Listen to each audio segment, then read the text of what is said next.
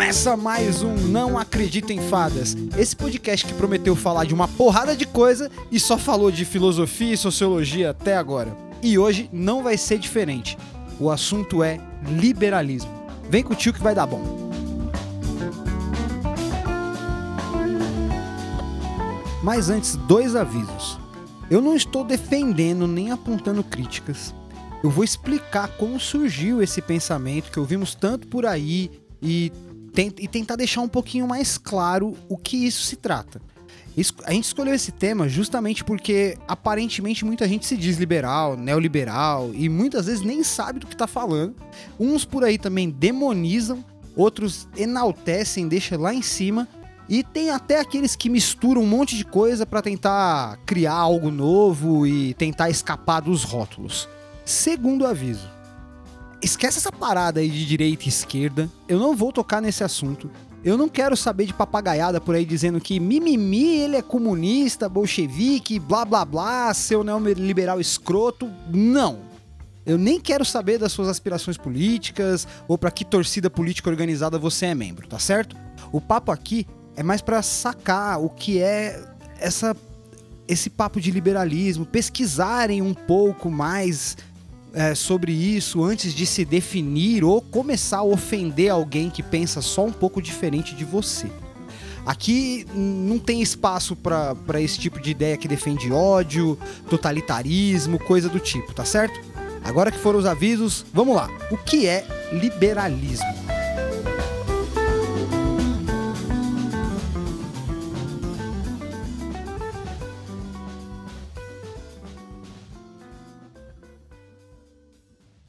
Liberalismo ele surgiu ali no século XVII como um conjunto de teorias políticas mesmo, que sustentaram uma luta estrutural e política contra o antigo regime. Ou seja, qual era o antigo regime? Era a monarquia absolutista.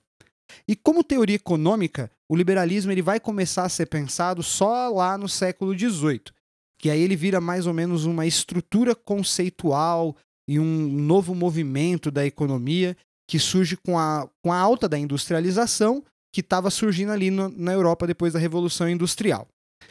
E existem teóricos que falam bastante sobre o liberalismo. E eles são. Tem os teóricos clássicos, como Adam Smith, o Tocqueville, o Constant, Benjamin Constant, e também tem os atuais, os que pensam isso no século XX, como por exemplo Ludwig von Mises e também tem o Friedrich Hayek. E eles são eles são até eles são até conterrâneos que eles representam a escola austríaca de economia, que originou o tema neoliberalismo. Tá joia? Mas vamos adiante que vai, vai ficar melhor. E o liberalismo ele possui umas certas características. Quando ele surgiu ali, as suas primeiras ideias ditas liberais, no começo ali no século XVII, elas têm Nome e endereço. São um grupo de ingleses liderado pelo John Locke, tem um grupo de franceses conhecidos como os iluministas, como Montesquieu e Voltaire, e o intuito nessa época era derrubar o antigo regime, aquela monarquia absolutista, e instituir um Estado constitucional, constitucional né, um Estado de direito, ali na Europa que eles viviam. E as ideias mais remotas desse pensamento liberal, elas têm uma, elas têm a base na filosofia conhecida como justnaturalista. E calma lá que eu vou explicar. O, o inglês John Locke ele pensava o seguinte, que o ser humano ele possuía direitos naturais que são fundamentalmente o direito à vida, à liberdade e à propriedade. A propriedade privada, para ser legítima, segundo Locke, é, ela, ela tem um direito natural ela deveria ter uma função social que, aten que, atendi que atendesse a comunidade. Mais ou menos assim, posso dizer, o fundamento mesmo do MST, que é a terra produtiva. Muito além desses ideais justnaturalistas, o liberalismo admite que não deveria haver um sistema opressor que retirasse dos indivíduos a sua liberdade.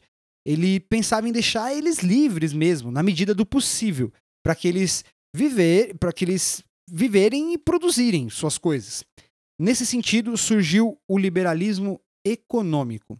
E ele é proposto pela primeira vez pelo filósofo, pelo filósofo e economista inglês Adam Smith, e ele defendia que o Estado deveria ter o mínimo possível de participação nessa gestão da economia, porque uh, ela deveria estar tá totalmente regulada por si mesmo. É, para ele, para esse inglês, para o Adam Smith, haveria uma espécie de mão invisível, e ele usou esse termo mesmo.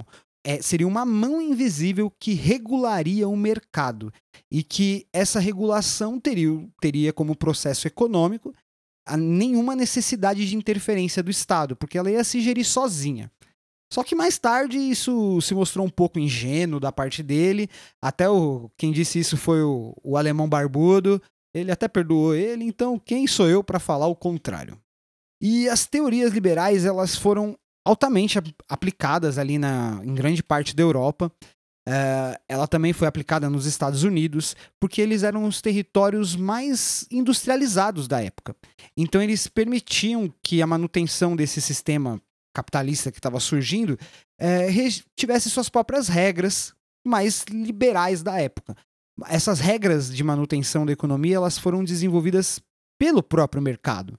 Por exemplo, a estipulação de salário, como vai ser contratada a galera, os preços e o jeito que vai ser vendido, tudo era decidido por essas instituições privadas. Então, essa livre regula regulação do mercado mostrou uma opressão na galera que estava trabalhando ali na época. E já, já viu, né? Não, não deve dar muito bom isso. Um exemplo para ilustrar: na época, o imposto sobre as empresas ela, ele quase não existia. E aí sobrava, na maioria das vezes, para as pessoas comuns, até mesmo para aqueles pequenos empresários, pequenas manufaturas. E quase nunca sobrava a bronca para as empresas grandes do problema social que estava acontecendo ali. E isso constituiu uma certa essência do liberalismo. Um, um, enquanto pensamento político, ele garante as liberdades individuais. Enquanto doutrina econômica, garante uma liberdade da propriedade, a, a, a liberdade de empreender sobre qualquer custa, vamos falar assim. E a história do liberalismo tem o surgimento ali, depois da Revolução Gloriosa na Inglaterra, que despertou um sentimento de desagrado da população contra a realeza, incluindo os burgueses, os plebeus, os camponeses, e eles iam contra aquela monarquia absolutista que, vive, que tinha naquela época. E ela, essa monarquia mantinha diversos privilégios para algumas classes nobres e concentrava o poder nas mãos do monarca, como é até hoje em alguns lugares. E aí, nesse sentido, John Locke, aquele inglês que eu falei, o filósofo, que ele viveu no século XVII, ele atravessou para o século XVIII, ele desenvolveu na sua teoria, baseado na, no justnaturalismo, uma oposição a um outro filósofo inglês chamado Thomas Hobbes. Hobbes viveu ali no início dessa, dessa insurgência contra a monarquia na Inglaterra, ali no século XVII, e escreveu um livro importantíssimo para muita curso superior aí, chama O Leviatã. Uh, o nome do livro é Leviatã, dois pontos, ou matéria, forma e poder como forma de defender até a monarquia. Ele também era um, ju, um justnaturalista, ou seja, ele, a filosofia dele era pautada em uma teoria que existem direitos naturais inerentes a todos os seres humanos, e para ele, o ser humano em seu estado natural, ele é regulado só pela lei da natureza. E então ele garante os direitos naturais à liberdade irrestrita. Calma que vem o pulo do gato do Hobbes. Então, para Hobbes, o ser humano, em seu estado de natureza, ele era violento. E como ele tinha não tinha nenhuma regulação moral, ele precisava cuidar da sua sobrevivência e tinha o direito natural de prover e sem qualquer regulação que impedisse ele de ser violento. E aí, a sociedade, pensando em resolver esses problemas da natureza, que era violenta, julgou necessário, segundo o filósofo, a criação de um Estado forte e coercitivo. Para quem não sabe o que é coercitivo, é aquilo ali, faz na marra. E que, na visão dele, só seria possível por meio da monarquia absolutista. Então, para ele, a sociedade caminhou para a forma que estava naquela época com o monarca, porque era o melhor a ser feito, porque se não fizesse, o ser humano acabaria com ele próprio. Tanto ele é que escreveu aquela frase: "O homem é o lobo do homem".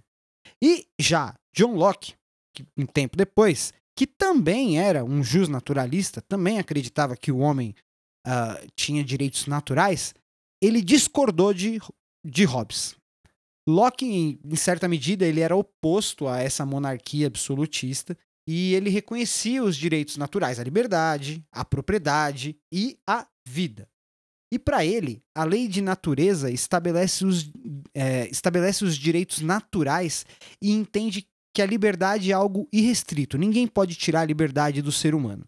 E nesse sentido, tem uma brecha para que uma pessoa possa invadir e tomar a propriedade do outro. Ele está fazendo mais ou menos a mesma analogia do Hobbes, da, da violência. E aí, então, caberia o Estado, uma instituição reguladora, por meio de um corpo de leis que estabelecesse limites para o convívio pacífico entre os cidadãos. No entanto, não haveria qualquer justificativa, segundo Locke, para o Estado atentar contra a vida, a liberdade e principalmente sobre a propriedade dos cidadãos. Ao menos que esse o próprio cidadão atentasse contra a ordem do Estado, uh, que aí seria justo o Estado ir contra ele. O que Hobbes estava tentando, o que Hobbes não, o que o Locke estava tentando dizer era o seguinte: antes tinha aquele regime feudal que uh, aquele lugar todo mundo que morava naquele lugar embaixo daquele, daquele monarca produzia e dividia com o Estado.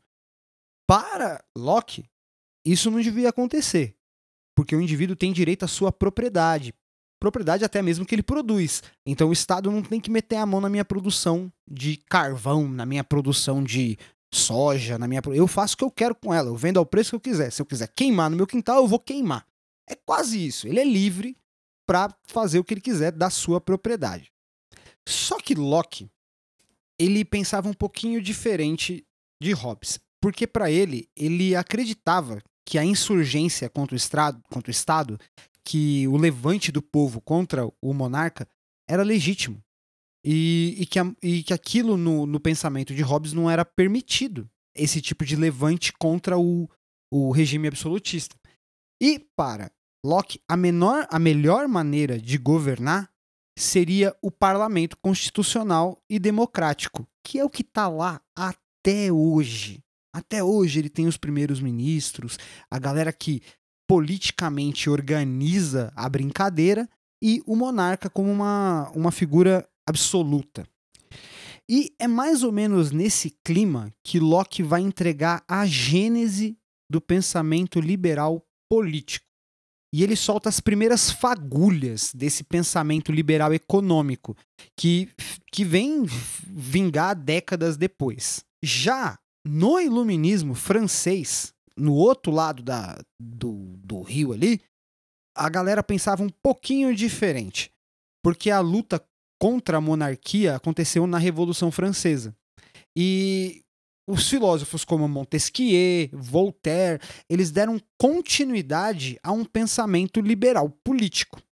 Voltaire, por exemplo, era defensor das liberdades individuais, como a liberdade de expressão, a de culto religioso, além dele defender a separação entre o Estado e a Igreja. Montesquieu criou uma teoria de tripla participação do Estado. E aí ele propõe uma coisa que tem hoje, até hoje em dia, os poderes executivo, legislativo e o poder judiciário. A intenção do Montesquieu era apresentar uma forma de evitar o, os abusos de poder e garantir a manutenção das liberdades individuais.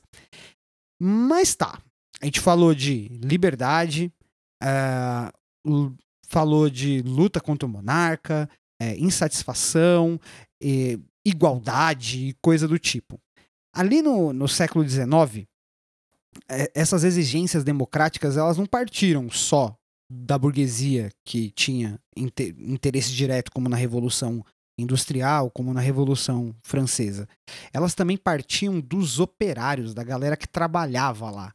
Porque, como os centros, a, a parte urbana cresceu muito depois da industrialização da, da, das fábricas, começou a ter um, um monte de problemas ali, em loco, no lugar jeito de como se organizar a sociedade, jeito de como se pensar as políticas econômicas. E a galera surgiu com uma efervescência ali no meio do século do no meio do século XIX, com várias ideias distintas, de um liberalismo um pouco mais amadurecido e as ideias opostas também. Existia a, quem não concordava com esse modelo, e aí surgiram a, as ideias socialistas, as ideias anarquistas e uma porção delas. E o impacto dessas organizações de massa viraram uma efervescência política naquele século. E diante dessas novas exigências de igualdade, segundo a liberdade deveria se estender a um número cada vez maior de pessoas por meio de legislação, de garantias jurídicas, começou a configurar um chamado liberalismo democrático. E aí ele tinha quatro pilares para defender.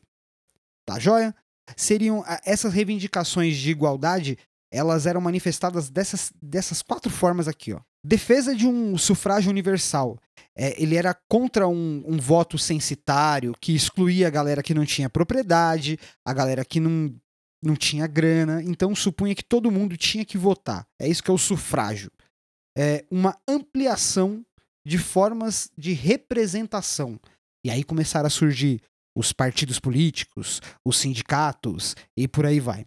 E a exigência de uma liberdade de imprensa, que eles pudessem falar, porque antes o monarca detinha esse poder.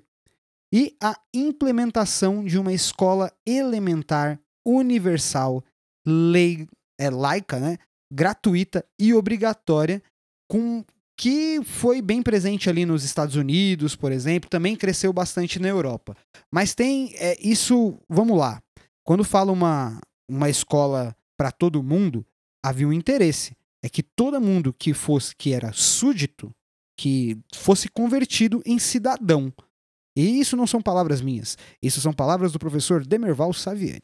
E, desse modo, os polos ali de liberdade, igualdade, eles representavam um certo tipo de confronto. E ficou claro no século XIX que, e até hoje, que esse pensamento liberal tem uma origem de duas tendências principais. E aí é que vem a brincadeira de hoje. Entenderam que o liberalismo começa com uma, uma sugestão de uma liberdade total, que você tem liberdade de, faz, de, de ser feliz, de fazer o que quer, de fazer de como agrada. E aí, no meio do século XIX, começa um monte de treta no meio do caminho, e aí começa a surgir pensamentos mais liberais e começa a ficar um pouco mais rígido. O que era bem frouxo, livre para para pensamento começou a ficar um pouco mais rígido. E ali no meio do século XIX, o liberalismo se divide em dois. O que é chamado de liberalismo conservador, que ele vai defender a liberdade, mas não uma democracia, e, e nele teria algum tipo de, de aspirações mais igualitárias, assim, mais bem naquelas, né? E o liberalismo radical, que além de liberdade, ele vai defender uma igualdade e que essa extensão, que esses benefícios fossem estendidos para todo mundo. Mas lembra que eu falei que estava acontecendo esse pensamento tanto na França quanto na Inglaterra? E esses dois pensamentos nesses dois lugares têm diferença.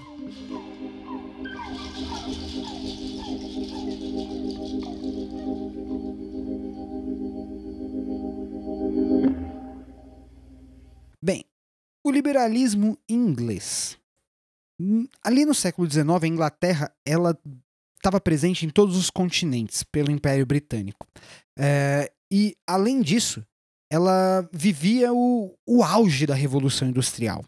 E aí criou uma nova ordem essencialmente moderna e com parâmetros que eles não tinham visto antes. Então, então eles criaram novos parâmetros econômicos para levar aquilo adiante. Já no campo da filosofia, que era, desenvolvi que, que era bem desenvolvida ali na Inglaterra daquela época, eles seguiam bastante o pensamento utilitarista, que era desenvolvido por duas cabecinhas ali da época, que é Bentham e Stuart Mill. Uh, o Bentham ele é fundador do que eles chamam utilitarismo. E o que seria essa teoria utilitarista? Ela pensava mais ou menos que ela seria capaz de renovar o tecido social com uma base no método rigorosamente científico, que dependia mais dos resultados práticos que eles alcançavam pela ação, pelo que eles faziam, e tentava reduzir, assim, grosseiramente, a utilidade das coisas. Eles pensavam mais como a coisa funcionava, é, como era a utilidade daquilo ali. Então pouco importa como estava no meio do caminho, mas qual era a utilidade. Se todo mundo se desse mal no meio do caminho, foi útil. Se todo mundo se deu bem no meio do caminho, foi útil. Para eles o resultado era o principal. E Bentham, ele vai substituir aquele pensamento da teoria naturalista, lá do jus, jus naturalista, que era típico do pessoal da época, que era conhecida como contratualista, que vinha do século XVII, do século XVIII, e eles, e eles pensavam no princípio da utilidade. E o único critério para orientar ali quem ia organizar a sociedade para o legislador era a utilidade nesses conceitos liberais. Sacar a divisão? Tem uma divisão. E para ele, o governo deveria visar ali, por exemplo, a felicidade para um maior número de pessoas. Se no meio do caminho algumas se deram mal, tudo bem, o maior número se deu bem. E os objetivos desse pensamento, dessa filosofia utilitarista, era promover a subsistência promover, e produzir uma abundância maior, favorecer uma certa igualdade e manter uma segurança mínima. E, para isso, era necessário eleições periódicas, que todo mundo pudesse participar dessas eleições e uma certa liberdade de contrato, de acordos. Já para Stuart Mill, ele sugeriu inicialmente uma corrente utilitarista de uma outra forma. É, ele é introduzido pelo próprio pai, o pai dele, James Mill, que também era um cara importante ali na época, mas ele modificou profundamente o que o pai dele pensava. E teve algumas outras influências também, como do positivismo de Augusto Comte. É, são figuras da época que a gente pode falar mais tarde. Mas, mesmo ele sendo, o mesmo Stuart Mill sendo admirador de, do, do Tocqueville, um, um outro figurão presente na Revolução Francesa, ele desenvolveu um pensamento de liberalismo de uma linha com uma, um pensamento um pouquinho mais democrático. Como ele estava atento ao sofrimento da galera que estava mais oprimida, ele defendeu uma participação da, do pessoal que trabalhava, o pessoal da indústria, que tentava ser uma representação proporcionalmente política e também permitir certas expressões e opiniões minoritárias, sabe, dar voz para a minoria. Vamos lá, o liberalismo foi que permitiu as minorias se manifestarem Guarda essa que vai ser importante para o futuro. O liberalismo permitiu que as pessoas oprimidas se manifestassem. E com isso, é, pensando nisso, que as minorias deveriam se manifestar, ele é um defensor dessa absoluta liberdade de expressão, do pluralismo e da diversidade que valorizava o debate de teorias que conflitavam na época ele, ele sofreu a influência mesmo da mulher dele, que era uma super feminista e uma super socialista da época. Ela participou da fundação da, da primeira sociedade defensora do voto para as mulheres, a mulher do Stuart Mill. Já do outro lado, lá do, no continente, estavam os franceses. Com eles estava lá Tocqueville. Vamos lá. Enquanto ali na Inglaterra e nos Estados Unidos as instituições políticas e sociais elas se consolidavam com ideias liberais, a França enfrentou um problema diferente no, no século XIX. E bem difícil ali, até contraditório, porque a esperança de liberdade, igualdade, fraternidade vista pós-Revolução Francesa, ela sofreu alguns golpes. Por exemplo, o governo revolucionário que foi fundado por Robespierre, ele declaradamente ultra democrático, ele era falava, ah, todo mundo tem vez e etc, e ele descambou num terror total. Depois surgiu Napoleão, que vai, vamos de início. Revolução era a Revolução Francesa veio para derrubar a monarquia, aí anos depois vem um carinha e vai lá e se intitula imperador. Olha o problema. E depois, anos depois, com Napoleão III, que ele entrou como um fez um segundo império. Ele usou é, essa história para poder subir ao, ao poder, mas não com legitimidade, não com forças próprias, com apoio da burguesia. E aí tem um livro legal que fala sobre isso, mas muita gente vai me odiar por indicar ele. Mas, dane-se, fala bem sobre isso. É o 18 de Brumário de Karl Marx. É, esse livro foi encomendado justamente para entender esse momento francês onde o Napoleão III era coroado de novo ali. Mas, mas vamos lá para Tocqueville. É, Tocqueville, ele viveu pouquinho, ali no, no século XIX, ele viveu cerca de 50 anos. Ele era riquinho, ele era aristocrata e ele era conhecido também, assim como Montesquieu, ali no século XIX, como ele analisou com certa lucidez as contradições do seu tempo. Ele passou nos Estados Unidos, ali ele viu o, o progresso daquela, daquele pensamento liberal e ali ele recolheu uma porrada de informação que ajudou ele a criar um livro em dois volumes chamado A Democracia na América. Mas Tocqueville, ele tinha uma consciência plena que a implantação da democracia, ela era inevitável naquele momento. Mas o grande desafio para ele era conciliar liberdade e igualdade dentro da democracia. E ele temia essa excessiva concentração de poder no Estado. Ele achava que o Estado era, poderia ser muito poderoso nesse formato democrático. E aí o resultado seria uma tirania de outras formas, uma tirania legalizada. E uma sociedade de massa, por exemplo, que anula as diferenças individuais, leva o conformismo. A galera abraça isso e aceita. E aí seria um efeito tirano sobre a maioria. E o pulo do gato para ele era que, para evitar esses desequilíbrios na democracia, ele julgava importante a criação de leis que garantissem a liberdade fundamental e a vigilância constante pelo exercício da cidadania. Então, é assim, ele é o cara que criou aquela separação. Ele não, né? Montesquieu criou a separação em três poderes. E alguns autores que examinam mais mais detalhadamente Tocqueville, por exemplo, ele, eles percebem nele um certo temor, um certo risco uh, do, do igualitarismo e destacam um traço mais aristocrático dele. Como ele era playboy, a visão de mundo dele era meio bagunçada.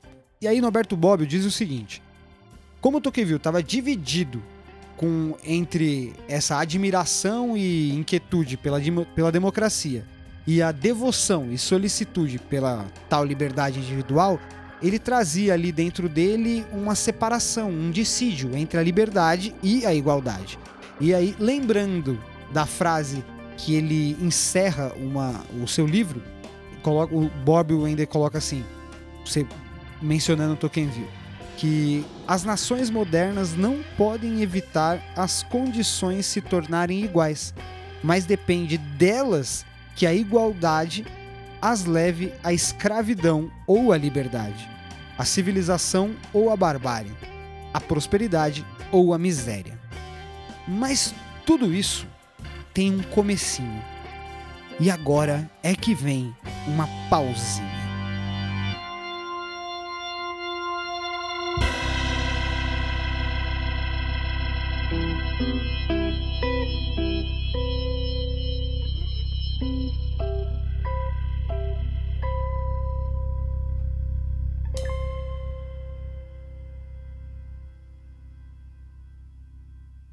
Eu fiz essa pausa não foi por menos, porque nem só de ingleses e franceses vive o liberalismo.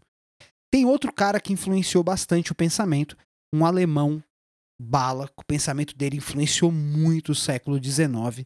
E antes que você torça o nariz e ache que eu estou falando de Karl Marx, tá errado. Eu estou falando de Friedrich Hegel, que é um filósofo alemão que ele acompanhou apaixonadamente os acontecimentos que marcaram essa ruptura da história entre o fim do mundo feudal e o fortalecimento dessa nova ordem burguesa, e ele pensava bastante nas contradições dialéticas, que cuja a resolução para Hegel ela estava fundamentada na razão, na tarefa da razão, era um trabalho da razão entender esses acontecimentos. E para compreendermos a crítica que Hegel está fazendo sobre essas concepções liberais, sobre o contratualismo daquela época, é, ele tem que pensar no. Ele pensa nos eventos que antecederam essa nova formação social e que resultou nesse novo conceito. Ele pensa a história como não como um acumulado de coisas que vão acontecendo dentro do tempo, mas sim como um resultado de um resultado dramático de um período longo. Ele pensa que o presente é marcado por uma série de resultados que aconteceram ao longo da história e de uma série de processos e que a história não é um monte de, de fatos que, que vão se acumulando durante o tempo. E isso gera uma certa contradição, o que ele chamou de contradição dialética. E essa dialética ele elabora com uma metáfora entre o senhor e o escravo. No livro dele, Fenomenologia do Espírito, ele desenvolve uma passagem que é muito importante para compreender uh, de como funciona a dialética, por como ele explica a, como a consciência se torna uma autoconsciência. E quando ele examina o conceito de consciência de si, ele descobre que a consciência é movido pelo desejo de exteriorização. A consciência é movida daquilo que ela tem vontade de colocar para fora. E, portanto, ela tende para fora de si e para um outro, para uma outra pessoa que vai receber isso. E de qual ela precisa se apropriar, dominar, tá? Então, é, cada eu de uma outra consciência que vai reconhecer aquilo. E, e isso se faz pelo confronto de uma luta pela dominação. Então, e, e isso faz pelo confronto, pela luta pela dominação. Aquele que se arriscou e venceu e se tornou o senhor é, é que ele intimidou as, a uma quantidade de pessoas que aceitaram aquela servidão e trabalham para ele como senhor. Então, Hegel, vamos retomar. Hobbes achava que a monarquia era daquele jeito, tinha que ser aceitado, tinha que ser um poder absoluto. Locke já acreditava que devia ter uma certa é, manifestação para colocar os desejos da, da população para a maior quantidade de pessoas. Já uh, na escola francesa, eles tinham esse duelo entre liberdade e igualdade. Agora, para essa escola alemã, o pensamento é outro é que as coisas foram acontecendo, foram se acomodando e a formação do Estado virou um momento de um momento dialético de conflitos, aonde se formou, onde o mais forte se tornou o dominante e conseguiu convencer uma quantidade maior de pessoas de que ele deveria servir ele.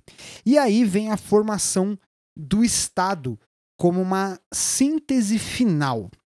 E a dialética dessa consciência de si ela não deve fazer assim supor que que Hegel estaria como pensando como os contratualistas ali explicando um possível estado de natureza. Não.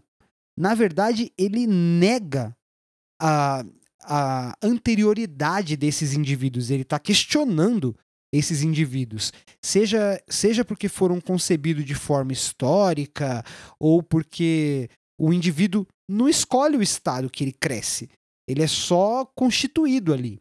Ou seja, uh, não há como pensar um indivíduo em um estado de natureza, porque ele é sempre um indivíduo social. E aqui é que mora a diferença. Hegel contribuiu nesse momento como, viu como um indivíduo social. Então existem pessoas que vão, existem pensamentos liberais que estão focados no processo, existem pensamentos liberais que estão focados sobre a individualidade, e aqui Hegel está pensando em uma não liberalismo propriamente dito, porque ele não fala sobre liberalismo, mas sobre o contratualismo, mas uma, um estado regido por, essa que, por essas questões como um indivíduo social. E aí, segundo essa concepção da dialética hegeliana, o Estado ele sintetizaria uma realidade coletiva e a totalidade dos, do, desses, desses interesses contraditórios entre os indivíduos. Então, diferente dos contratualistas, ele pensa o Estado da seguinte forma: o Estado é constituído assim, pela família, que ela é a síntese dos interesses contraditórios entre seus membros. Então, a família é constituída entre os conflitos que acontecem ali dentro e ela é regida sobre essa ordem.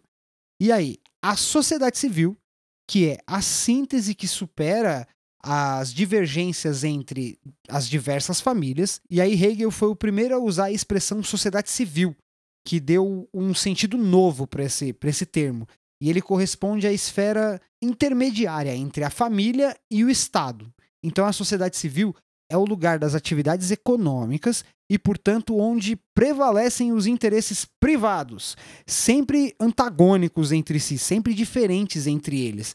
E por isso mesmo é o lugar das diferenças sociais entre os ricos e pobres e da rivalidade dessas profissões, das profissões entre si. E a terceira esfera que ele dividia era o próprio Estado, que era representado por uma unidade final, a síntese mais perfeita que superava todas essas contradições existentes entre o privado e o público e que põe em perigo essa coletividade. Para Hegel, ali no Estado, cada um tem uma clara consciência de agir meio que em busca do bem coletivo, é, sendo assim por uma excelência de, um, de certas esferas de interesses públicos e universais mais ou menos ao. Eu não, não, sei se eu posso afirmar isso, não estudei o suficiente, mas mais ou menos aos moldes kantianos. E nesse movimento dialético, essas esferas de família, sociedade civil, elas não devem assim ser entendidas como formas anteriores ou exteriores ao Estado, porque só, elas só existem porque elas se desenvolveram no interior do Estado. E aí é que mora a influência de Hegel para o liberalismo. Quem fala bastante disso é o, o professor Gildo Marçal Brandão. Aí ele diz o seguinte, ó, que com Hegel, é, portanto, ele completa o movimento iniciado ali por Maquiavel, voltado a entender o Estado tal como ele é, é uma realidade histórica inteiramente é, produzida por essas mudanças e pela ação dos homens. E aí, nesse percurso, foram definitivamente arquivadas, é, interiorizadas as teorias da origem natural ou divina do poder político e é afirmada como absoluta e soberana a essência do Estado. E aí a especificidade da política diante da religião e da moral de qualquer outra ideologia, ela era reconhecida como modernidade e a centralidade da questão da liberdade. E, sobretudo, ela estava a principal contribuição de Hegel nesse sentido, que era resolvido o papel do Estado como um processo histórico inteiramente imanente. E imanente quer dizer a qualidade que pertence no interior do ser, ali se a gente for pegar o contexto do Estado, é o resultado do movimento que, usando o termo de Hegel, dialético, de qual é, representa uma unidade final, uma síntese que supera todas as contradições entre privado e público, se for ver Hegel. Mas imanente quer dizer aquilo que está dentro, que é, vem do ser, que não tem o que fazer, está lá. E a importância desse pensamento de Estado na filosofia política, com Hegel, ela provoca várias interpretações, inclusive até dele, ter, dele ser um teórico é, do absolutismo, ele é alemão, e as, ideias, e as ideias dele ali, em última análise, elas até justificaram um certo tipo de totalitarismo que apresentou ali no início do século XX. Mas vários filósofos também surgiram com, com essa simplificação é, deformada de um pensamento hegeliano. Até mesmo, segundo o, segundo o professor Brandão, Marx, é, Erkwell também foram influenciados com esse pensamento de Hegel e construíram uma forma de totalitarismo. Mas Hegel exerceu uma influência na política um pouco depois. E quem seguia ele se dividiu ali no século XIX, por isso a importância dele. Quem seguia ele na Europa, no século XIX, se dividiu em dois grupos. E aí foi marcado como os hegelianos de direita e os hegelianos de esquerda. E um desses, como os hegelianos de esquerda, é que vem, por exemplo, Karl Marx, Friedrich Engels e por aí vai. Mas comparando essas contradições e as construções das teorias liberais nesse século, esses pensadores do século XIX eles representaram uma porrada de avanço nesse período, porque eles eles persistiam na, nessas contradições. Por exemplo, que nem sempre a implementação da, dessas aspirações liberais foi conciliada com os interesses econômicos ou com os aspectos éticos, intelectuais que, que se definiam naquela época, ou, ou apesar da, dessa difusão das, dessas ideias democráticas nos grandes centros da Europa, elas nem sempre permaneceram como uma solução sobre as questões econômicas e sociais que pegava o pessoal daquela época, que era muito crescente, do pessoal operário, a pobreza, o trabalho de 14, 16 horas, uh, podendo empregar criança e condições horrorosas das fábricas. Uh, também encontrou conflito na, na expansão do, do capitalismo, que estimula uma porção de ideias que são conhecidas como imperialistas, que justificavam certa colonização dos lugares para exploração de matérias-primas, só para aprimorar a democracia daquele lugar. E eles também não pensaram que é, no controle desse tipo de econômico que, que rolava nas colônias. É, o próprio John Stuart Mill ele argumentava que a ideia de governo democrático ela era ajustada é, apenas aos hábitos do, dos povos que conviviam com aquilo, por exemplo, sobretudo com os brancos. Mas, falei esse montão, isso também teve influência em uma porrada de lugar. Eu cheguei aqui num momento no final do século XIX. E assim como o episódio do poder, arbitrariamente eu decidi cortar por aqui. Porque agora vem uma diferença fundamental. Até agora eu só falei do nascimento do liberalismo. Que o liberalismo ele vem numa corrente, numa contramão de buscar soluções para o indivíduo contra o Estado, seja ele num, num desenho de monarquia, seja ele num desenho mais democrático, ele vem buscar uma diversa de soluções. Ele, ele, va, ele abre voz para uma galera que não podia falar. Mas nesse momento do século, nesse momento da história, do final do século XIX e o começo do século XX, ele se transforma no liberalismo moderno que a gente conhece hoje.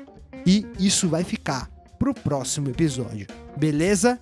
Aí ah, é claro, né? Isso é só um recorte. Você vai ter que ler para poder entender como funcionam os desdobramentos, tá joia? Não esquece aí de favoritar a gente no agregador de podcast que você escuta a gente. Compartilha pra galera. Se você conhece alguém que gosta desses temas, indica aí pessoalmente. Isso ajuda bastante. Compartilha nas redes sociais, marca a gente lá no Instagram. É arroba não acredito em fadas oficial, tudo separado por pontos, tá bom? Vem com a gente. Esse podcast é produzido por Magic House Records, tem o apoio técnico de Gui Andrade. Todo o som que vocês ouviram aí é do grupo Ramon Grooves. Eu me chamo Fernando Ribeiro. Até semana que vem.